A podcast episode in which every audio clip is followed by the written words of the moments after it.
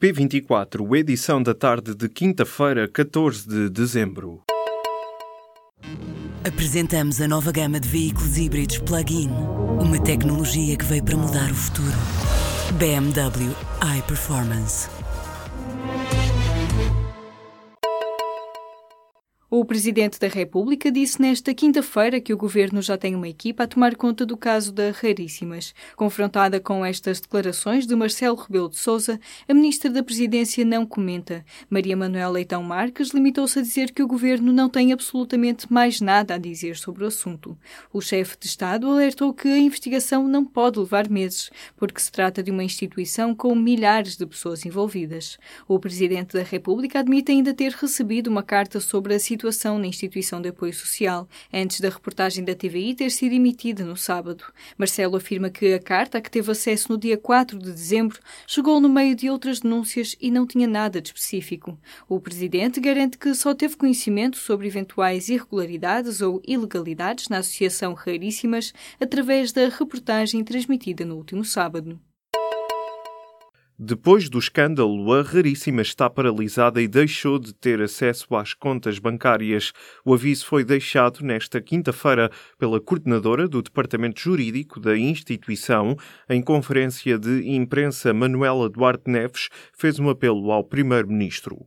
Nós corremos risco de fechar porque não temos dinheiro sequer durante muito tempo para dar de comer aos nossos doentes. Não temos dinheiro durante muito tempo para dar medicamentos aos nossos doentes. E não temos dinheiro, ouçam bem isto, unicamente porque não temos acesso a ele. E nós não podemos pagar uma fatura que não é nossa. Vão dar licença e neste momento eu quero dirigir-me ao Senhor Primeiro-Ministro. É sim, Senhor Primeiro-Ministro, que nós todos apelamos. A nossa casa está a funcionar e bem. Não deixe que a nossa casa feche, não deixe que os nossos doentes fiquem parados, porque quem tem acessos a contas bancárias não nos quer dar. Parte da receita de Raríssimas é de apoios públicos, mas a maior parte são apoios privados. Questionada sobre a situação dos mecenas, Manuela Duarte Neves explicou que alguns não vão colaborar até que a ex-presidente, o marido e o filho saiam daquela instituição foi instaurado um processo disciplinar a uma professora no caso da fuga de informação do Exame Nacional de Português do 12º ano. A informação foi confirmada nesta quinta-feira pelo Ministério da Educação em comunicado. Em causa está uma gravação áudio de uma suposta aluna que terá circulado na rede WhatsApp alguns dias antes do exame de português.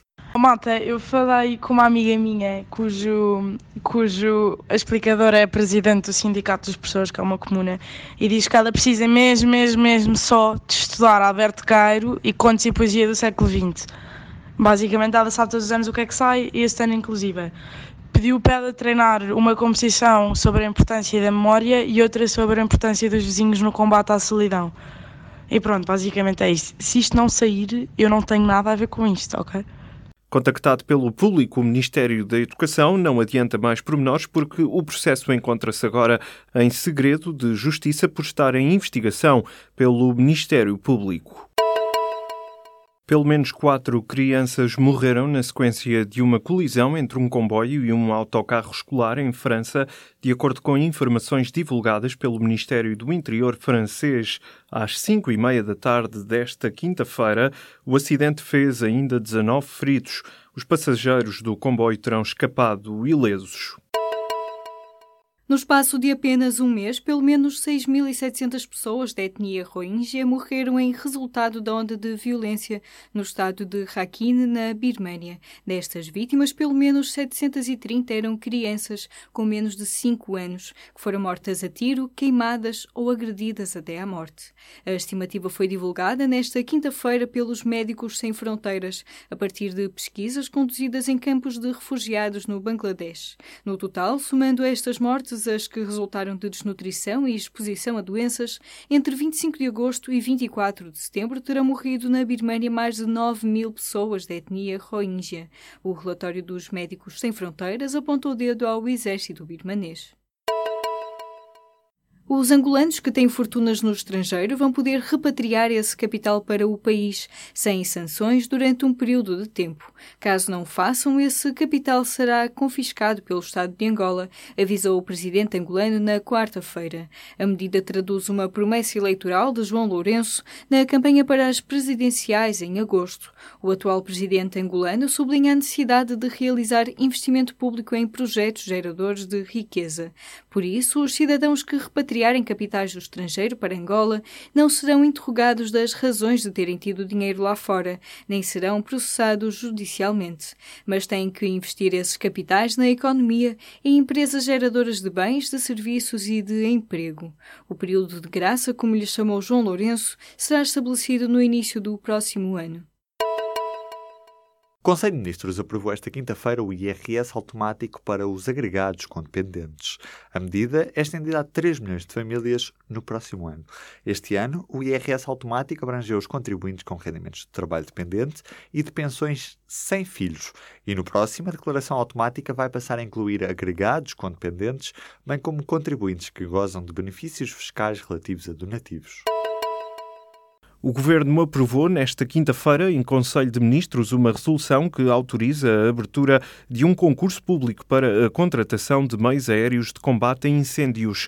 A informação foi dada pelo Ministro da Administração Interna, Eduardo Cabrita, no final da reunião que decorreu sem a presença de António Costa. A autorização tem um valor global de cerca de 60 milhões de euros e faz parte do processo de transformação do modelo de comando e operação de meios aéreos aéreos. O número de meios aéreos disponíveis passa de 41 para 50 e há ainda um aumento das horas de voo. Concretamente, os aviões e helicópteros deixarão de voar apenas 12 horas por dia e passarão a poder operar sempre que a luminosidade o permita.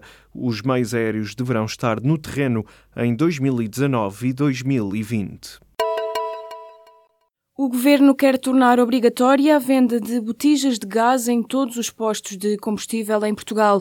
O projeto de decreto-lei está em consulta pública e deverá ir em breve a Conselho de Ministros. O executivo de António Costa quer também recuperar um projeto que já vinha do anterior governo e que obriga as empresas a aceitarem as garrafas vazias de qualquer outra marca sem custos para os consumidores. Segundo refere o projeto legislativo consultado pelo público, com estas medidas o governo tenciona combater o elevado preço do gás engarrafado engarrafado que se verifica em Portugal. Dados divulgados pela Rubis revelam que, apesar de o mercado das botijas de gás representar apenas 3% da matriz energética do país, cerca de 2 milhões e 600 mil famílias dependem deste tipo de energia para cozinhar e aquecer águas e casas. Carlos César entende que uma das deficiências do Estado português está na área da fiscalização e não só no que toca à rede de solidariedade social. Em entrevista ao público e à Renascença, publicada nesta quinta-feira, o presidente do Partido Socialista afirma ainda assim que Portugal é um bom exemplo na assistência social e integração sobre a polémica que envolve então a Raríssimas. Nas palavras de Carlos César, o agora ex-secretário de Estado da Saúde tinha de sair e podia ter saído mais cedo. Agora, diz Carlos César, é preciso disciplinar as remunerações das IPSS. Para o presidente do PS, as remodelações no governo não têm uma época no ano, sendo que só vê casos periféricos a afetar o executivo de António Costa.